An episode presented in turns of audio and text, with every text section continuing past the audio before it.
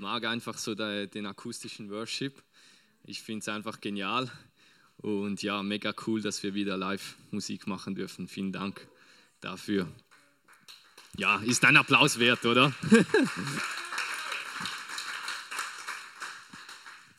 wir sind ja in unserer Frei-Thema-Predigt-Serie. Das bedeutet, wir sprechen über ganz viele verschiedene Dinge, die nicht unbedingt zusammenhängend sind. Und heute sprechen wir über Geld. Wir Schweizer, wir sprechen sonst nicht so über Geld, das ist so mehr so Privatsache und so. Aber wir wollen bewusst heute Abend einfach über Geld sprechen, weil ich glaube, jeder ist damit konfrontiert in seinem Leben. Ähm, und sonst würde ich mich ziemlich wundern, wenn du das nicht wärst. Ich möchte mit einer Frage starten. Und zwar, über was hat Jesus am meisten gelehrt? Was meint ihr? Geld habe ich gehört.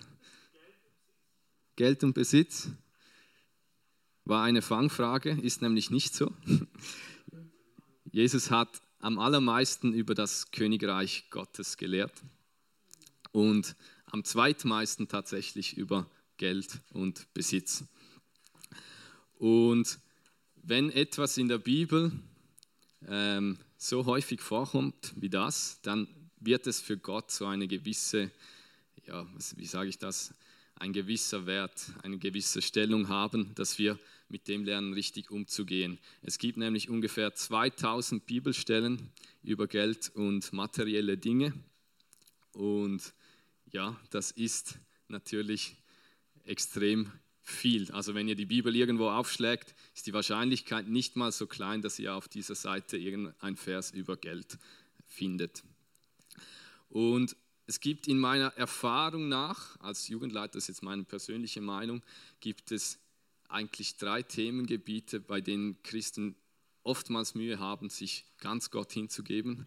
Das ist einerseits Beziehung, andererseits Sexualität und drittens Geld, Finanzen. Und ich finde, es ist extrem wichtig, dass wir über alle diese drei Dinge sprechen, dass wir diese thematisieren.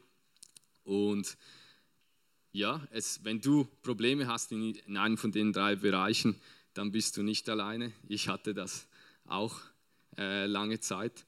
Und heute beschränken wir uns einfach mal auf das Geld als, als Thema. Und wir sprechen über die anderen Dinge dann ein andermal. Ich möchte heute hauptsächlich über den Zehnten sprechen, weil das häufig nicht so thematisiert wird, vor allem nicht in der Jugend. Ähm, und wenn du mal mit Pastoren sprichst, mein Vater ist Pastor, dann weißt du, über den Zehnten zu sprechen, ist immer extrem schwierig vor der Gemeinde. Warum? Weil es kommt so rüber, ja, wir brauchen Geld, du musst ja meinen Lohn zahlen, so quasi, oder? Ich mache das unentgeltlich, äh, ich habe nichts davon und es geht mich auch nichts an, ob du deinen Zehntel zahlst oder nicht. Und als allererstens möchte ich dir etwas mitgeben. Der Segen Gottes ist nicht abhängig davon, von dem, was du tust. Und deine Haltung zu dem ganzen Finanzen oder zu dem ganzen Zehnten-Thematik, das ändert überhaupt nicht so, wie Gott dich sieht. Und das ist mir extrem wichtig, da hier zu erwähnen. Und wir haben einen Gott, der ist unglaublich großzügig, er ist unglaublich kreativ. Du siehst das nur schon in der Schöpfung. Schau mal an, wie viele Tierarten er gemacht hat. Er hätte auch irgendwie nur drei Fische machen können. Grau, hellgrau und dunkelgrau. Also nur schon die zig Millionen Tierarten sind für mich ein, ein mega Zeugnis, dass unser Gott einfach extrem großzügig und kreativ ist und er möchte uns beschenken. Er liebt es, uns zu beschenken. Und wir können das im Epheserbrief deutlich lesen, in Epheser 1,3. Du kannst die erste Bibelstelle einblenden. Dort sehen wir, hey, wir sind bereits gesegnet. Gepriesen sei Gott, der Vater unseres Herrn Jesus Christus. Gepriesen sei er für die Fülle des geistlichen Segens, an der wir in der himmlischen Welt durch Christus Anteil bekommen haben. Bekommen haben, Vergangenheitsform. Du hast das bereits erhalten, du musst das nicht irgendwie aufbauen oder so, sondern ab dem Tag, wo du dein Leben Jesus gegeben hast, hast du von dem, an dem Segen teil und das kann dir auch nicht mehr genommen werden. Das Wichtigste, wenn wir jetzt in diesen neuen Bund ein, eintreten, dass wir einfach checken müssen, ist meiner Meinung nach folgendes. Es ist immer Gott, der zuerst gibt. Die Bibel sagt uns, wir lieben, weil Gott uns zuerst geliebt hat. Und wenn du aus dieser Liebe, von dieser Liebe empfängst, dann liebst du andere automatisch. Und genau gleich geht es auch mit dem Geben. Wir möchten geben, weil er uns zuerst gegeben hat. Das möchte ich euch mit euch zusammen anschauen, und zwar anhand der Bibel, ähm, in einer Story von Abraham, oder respektiv damals war er noch ein Haar ärmer, Abraham. Und Abraham ist unser Glaubensvater. Das kannst du auch im Galaterbrief nachlesen, äh, dass er unser Glaubensvater ist. Und wir kommen, wir erben quasi den Segen Abrahams. Das steht in Galater 3, 16 und 17, für die, die es sich notieren wollen, und 3, 29. Hey, wenn ich hier jetzt etwas rede oder labere, ähm, dann, wenn es euch bewegt, hey, prüft das zu Hause, lest es nach, schaut in der Bibel nach. Die Bibel ist der Maßstab, nicht das, was ich sage. Und deshalb möchte ich auch auf die Bibel zurückgreifen, weil ich glaube, dass die Bibel das Wort Gottes ist und es soll das Fundament sein in unserem Leben. Ähm, dieser Abraham war übrigens sehr reich. Das kannst du an äh, verschiedenen Stellen lesen. Einmal musste er sogar wegziehen, weil er so reich war, dass er quasi dem König zu reich war und dann hat es nicht mehr genug Platz für, für beide. Also er war sehr gesegnet. Und spannend auch, Abraham war nicht unter dem Gesetz. Jetzt so der Background von der Story. Es gab damals die Stadt Sodom und Gomorra, bekannt eigentlich davon, dass sie total zerstört wurde. Aber als es sie noch gab, äh, hatten der König und das von Sodom und König von Gomorra, die hatten ein Bündnis und die haben zusammen gegen eine, eine andere Streitmacht gekämpft und haben verloren. Und Quasi alle Ein Einwohner wurden verschleppt, unter anderem auch Lot, das war der Neffe von Abraham, den haben sie ebenfalls verschleppt. Und als Abraham das erfuhr, wurde er natürlich sauer und er sammelte seine Männer, er trommelte sie zusammen. Die Bibel spricht von 318 Knechten also eigentlich nicht so viel, aber wenn du den Film 300 mal gesehen hast, hier ist wahrscheinlich der Ursprung von dem Ganzen.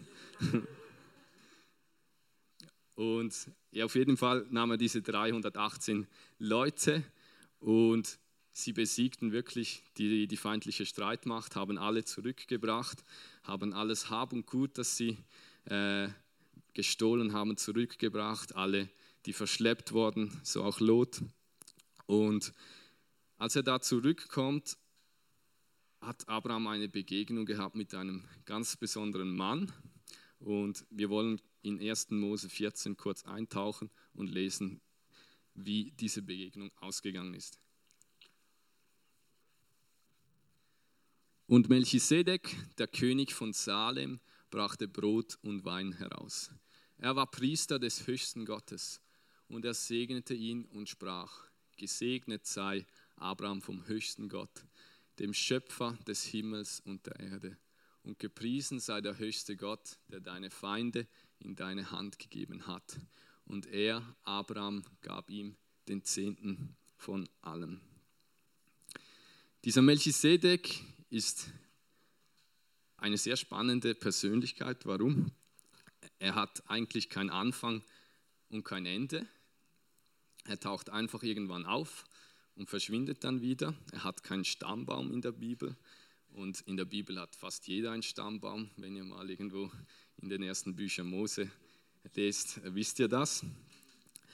Äh, und auch die Bedeutung von Melchisedek ist sehr spannend. Melchisedek bedeutet nämlich König der Gerechtigkeit. Und Salem, das war die Stadt, aus der er herkommt, kannst bitte den Vers nochmals einblenden, das bedeutet Frieden. Also er ist eigentlich der König der Gerechtigkeit, der aus Frieden kommt. Und er war auch Hohepriester, das bedeutet, er vertrat so quasi das Volk vor Gott. Und er kam mit Brot und mit Wein. Das sind alles so ein bisschen Hinweise darauf, dass da vielleicht etwas mehr eine, eine symbolische Bedeutung dahinter stecken könnte, weil zum Beispiel Brot und Wein, wo wird das nochmals verwendet? Beim Abendmahl. König der Gerechtigkeit ist auch ein Titel für Jesus. Genau. Und das ist auch tatsächlich so, das bestätigt auch die Bibel selbst im Hebräerbrief. Kannst du das nachlesen, dass quasi dieser Melchisedek ist ein Bild für Christus. Äh, und es ist schon krass, also wenn du dir das vorstellst, Abraham, äh, Abraham kommt einfach heim von der Schlacht und er wird quasi empfangen mit, mit äh, Wein und mit Brot. Und das Wein der Wein bedeutet quasi, hey, mit dem Blut von Jesus und mit dem Leib von Jesus wird er beschenkt und empfangen und er kann das einfach zu sich nehmen. Er hat eigentlich nichts dafür gemacht, er hat gar nichts dafür getan. Und das Spannende ist, dass er nachher im letzten Satz steht, und er, Abraham, gab ihm den Zehnten von allen. Das ist übrigens das erste Mal, dass in der Bibel der Zehnte erwähnt wird. Und wenn ihr die Bedeutung von etwas wissen wollt in der Bibel, dann solltet ihr immer zum ersten Mal gehen, wo etwas erwähnt wird. Jetzt habe ich zwei Fragen an dich. Erste Frage, war Abraham verpflichtet, ihm den Zehnten zu zahlen? Nein. Zweite Frage, was kam zuerst, der Segen oder der Zehnte?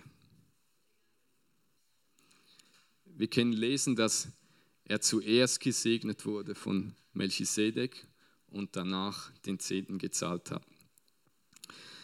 Und das war eigentlich freiwillig. Hier steht nirgendwo, er musste den Zehnten geben. Und es steht auch, er gab ihm den Zehnten von allem, was er besaß. Warum hat er das gemacht?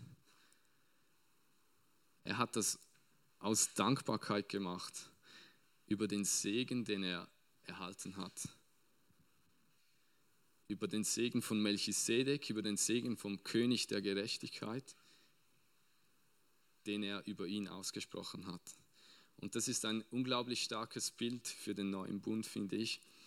Äh, auch das, wie er ihn quasi beschenkt mit dem Wein und dem Brot, mit dem Blut und dem Leib von Jesu. Grundsätzlich, es muss überhaupt niemand der Zehnte geben. Der Zehnte ist meiner Meinung nach sogar ein Geheimnis Gottes, ein Prinzip Gottes. Und es ist nicht im Gesetz fundiert. Du siehst, Abraham war nicht im Gesetz, unter dem Gesetz. Viele Leute sagen, ja, das ist dann gestorben mit dem Gesetz. Stimmt nicht, weil es war schon vor, bevor es das Gesetz gab. Also das ist ein göttliches Prinzip. Was hat denn der Zehnte für eine Bedeutung für Gott? Weißt du, dass dein Zehnter vor Gott dein Ganzes repräsentiert? Die Bibel spricht von der Erstlingsgabe.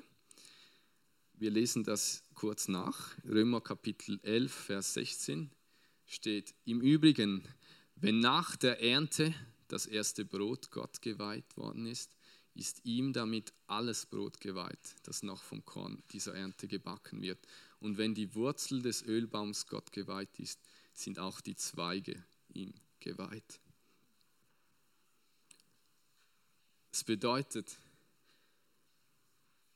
Deine 10% vor Gott repräsentieren das Ganze. Und wenn deine 10% geheiligt sind, sind auch deine 100% geheiligt. Und wenn wir das verstanden haben mit der Erstlingsgabe,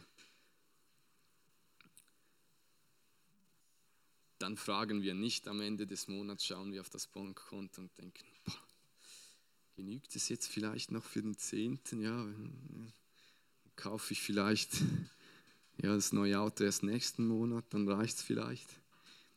Nein, hey, wenn wir wirklich das verstanden haben, was Gott damit meint, was Gott damit machen will, dann möchten wir ihm die Erstlingsgabe geben. Es gibt viele Leute, die sagen, hey, ich kann es mir nicht leisten, den Zehnten zu zahlen. Und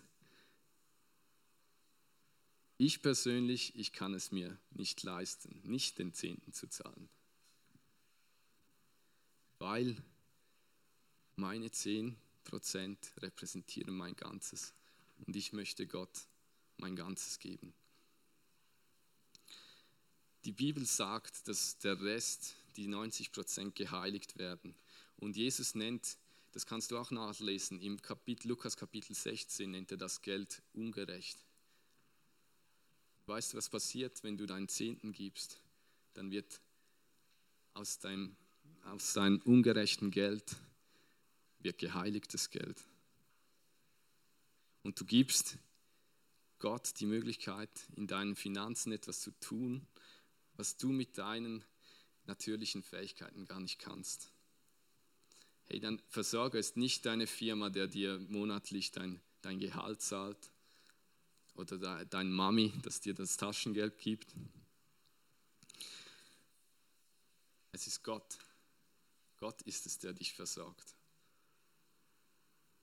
Er hat dir versprochen, dich zu versorgen. Es gab mal einen Pastor in den USA, der ist vor die Gemeinde gestanden und hat gesagt, hey, ich habe eine Challenge für euch. 90 Tage lang, drei Monate lang, zahlt jeder von euch den vollen Zehnten ein. Und wer nach 90 Tagen finanziell nicht besser dasteht, als er es heute tut, dem überweisen wir den ganzen Betrag zurück.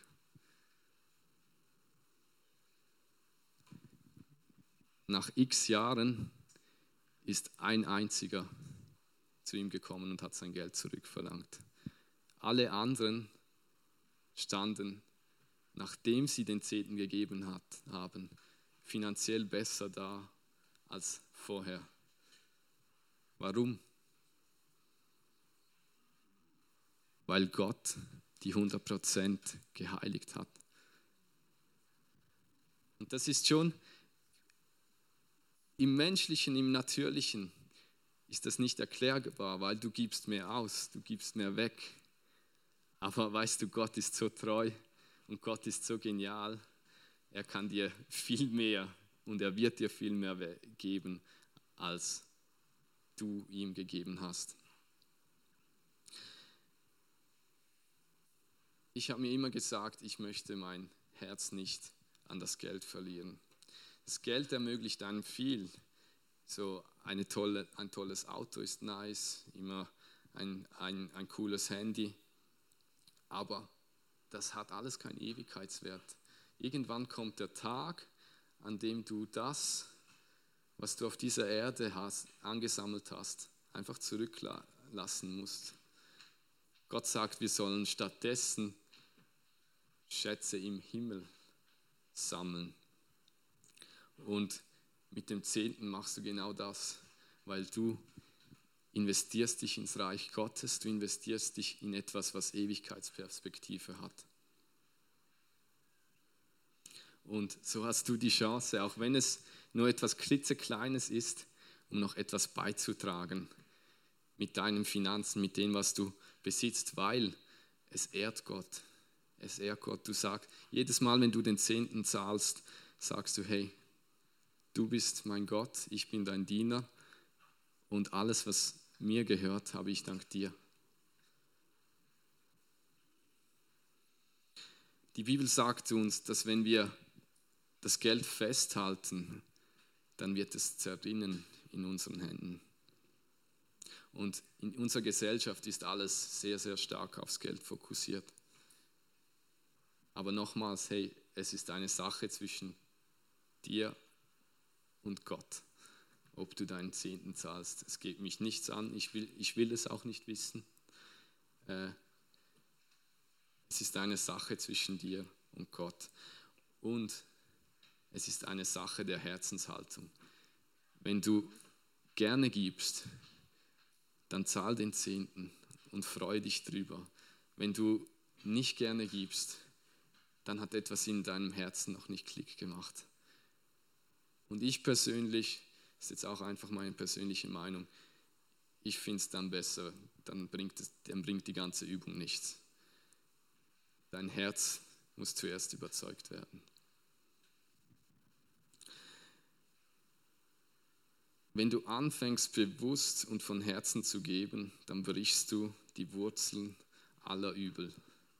Und die Wurzel aller Übel ist gemäß 1. Timotheus 16 die Geldliebe. Ich lese es kurz vor. Wer jedoch darauf aus ist, reich zu werden, verfängt sich in einem Netz von Versuchungen und erliegt allen möglichen unvernünftigen und schädlichen Begierden, die den Menschen Umheil bringen und ihn ins Verderben stürzen. Denn die Liebe zum Geld ist eine Wurzel, aus der alles nur erdenklich Böse hervorwächst. Schon manche sind vom Glauben abgeirrt, weil sie der Geldgier verfallen sind und haben dadurch bitteres Leid über sich gebracht. Das sind harte Worte. Und ich glaube, wichtig für uns in diesem Kontext ist, hey, es ist nicht schlecht, wenn du reich bist. Das steht da nicht. Es steht, es ist schlecht, wenn du Geldliebe hast, wenn du dem Geld nachläufst. Wenn du mal in die Medien schaust, hey, es gibt so viele reiche Leute, die haben ihr Leben komplett nicht im Griff, weil sie einfach nur dem Geld nachlaufen. Das ist genau das, was da passiert. Äh, man, da beschrieben wird, man verfängt sich in dem Netz der Versuchungen. Es gibt auch Leute, die sind sehr, sehr reich geworden mit dem Prinzip des Zehnten. Ich möchte euch auch diese Beispiele nicht vorenthalten. Zum Beispiel John D. Rockefeller, ich weiß nicht, ob ihr den kennt, aber er war bis heute einer der absolut reichsten Menschen, die je gelebt haben. Er hat damals, als er noch 1,50 Dollar pro Woche verdient hat, hat er angefangen, den Zehnten zu geben. Und er hat dann gesagt, wenn ich das nicht gemacht hätte, hätte ich später keine Millionen verzehntet. Und es gibt viele solche Beispiele. Weitere Namen sind zum Beispiel James Kraft, das ist so äh, der Chef von einer Lebens, von einem riesigen Lebensmittelkonzern, oder John Henry Heinz, Heinz Ketchup. Die haben auch nach dem gelebt und die sind unglaublich reich geworden. Die sind so reich geworden, dass sie so im Überfluss gelebt haben, dass sie am Schluss 90 Prozent von ihrem Einkommen ins Reich Gottes gegeben haben. Und jetzt, bevor ihr zur Bank rennt, ist mir extrem wichtig zu sagen, hey, wir geben den Zehnten nicht, um Geld zu verdienen, um reich zu werden. Weil dann gibst du aus dem falschen Grund. Wir geben aus Dankbarkeit von Herzen, weil wir es geben möchten und es ist Teil unserer Anbetung. Es ist nicht das Ziel, dass wir einfach den Segen holen und so immer reicher werden und uns in dieser Geldliebe ver verlieren. Es ist ein Teil der Anbetung, es muss von Herzen kommen. Ich brauche jetzt einen Freiwilligen, irgendjemand oder eine Freiwillige. Niemand? Jawohl, sehr gut. Ein Applaus für Natalia. Du darfst die Maske abziehen. Ich habe jetzt ein Geschenk für dich. Edge. Du kriegst von mir 20 Franken.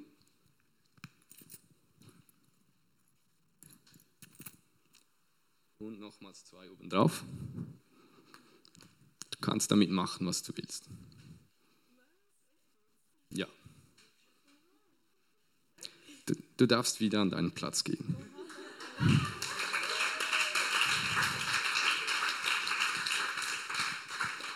Natalia, dürfte ich vielleicht die zwei Franken wieder zurückhaben, weil ich noch, muss noch was besorgen.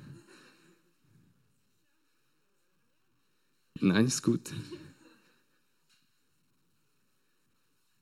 Hey, genau das ist es, was mit Gott passiert. Alles, was wir empfangen, kommt von ihm. Hat sie jetzt Minus gemacht oder hat sie Plus gemacht? Hey, alles, was du empfängst, kommt von Gott. Alles, was du besitzt, kommt zuerst von Gott. Du gibst ihm nicht etwas, was du hart erarbeitet hast. Ja, vielleicht hast du gearbeitet dafür, aber es kommt nicht von deiner Firma das Geld, sondern schlussendlich die wahre Quelle ist Gott. Klar, du arbeitest vielleicht hart, aber Wer hat dir den Job gegeben? Wer hat dir die Fertigkeit gegeben, vielleicht irgendwie ein guter Schreiner zu sein oder was auch immer? Das ist alles, das verdankst du alles Gott. Und alles, was du gibst, ist nur eine Rückzahlung von dem, was du erhalten hast. Und deshalb ist es eigentlich nicht ein Zehntel von deinem, sondern du gibst ein Zehntel von dem, was du schon bekommen hast, zurück. Und ich habe jetzt eine Challenge für dich zum Schluss. Die, ba die Band kann langsam nach vorne kommen. Hey, probiere es aus. Probiere das aus mit dem Segen. Zahl deinen Zehnten und schau, ob du gesegnet wirst. Normalerweise würde ich sagen, hey, in der Bibel steht Gott sollst du nicht versuchen. Aber in Maleachi 3,10 steht genau das. Bring den ganzen Zehnten in das Vorratshaus, damit Nahrung in meinem Haus ist. Und prüft mich doch darin, spricht der Herr, der Herrscher, ob ich euch nicht die Fenster des Himmels öffnen und euch Segen ausgießen werde bis zum Übermaß. Hey, Gott fordert dich auf, prüfe ihn. Und ich glaube, ich bin überzeugt davon, wenn du, das, wenn du auf den Deal eingehst, dann wirst du überrascht sein, was zurückkommt.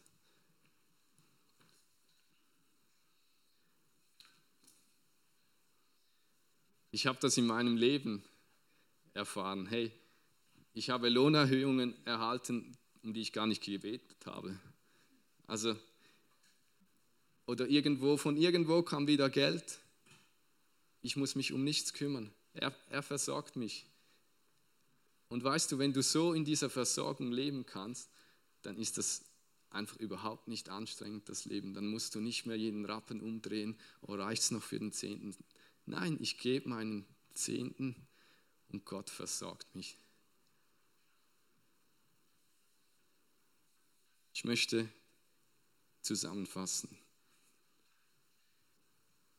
Alles, was wir geben, ist unsere freie Reaktion auf den Segen Gottes, den wir bereits erhalten haben.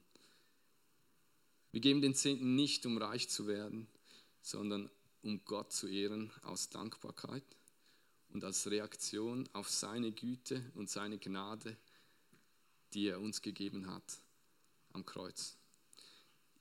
Ihm allein gehört die Ehre und ihm gehört auch alles das, was du besitzt. Das hast du alles von ihm behalten. Und du kannst Gott nicht viel geben. Aber wenn du im Kleinen treu bist, mit der richtigen Herzenshaltung, dann wird er dir auch Größeres anvertrauen. Prüfe ihn, probier es aus. Du wirst staunen.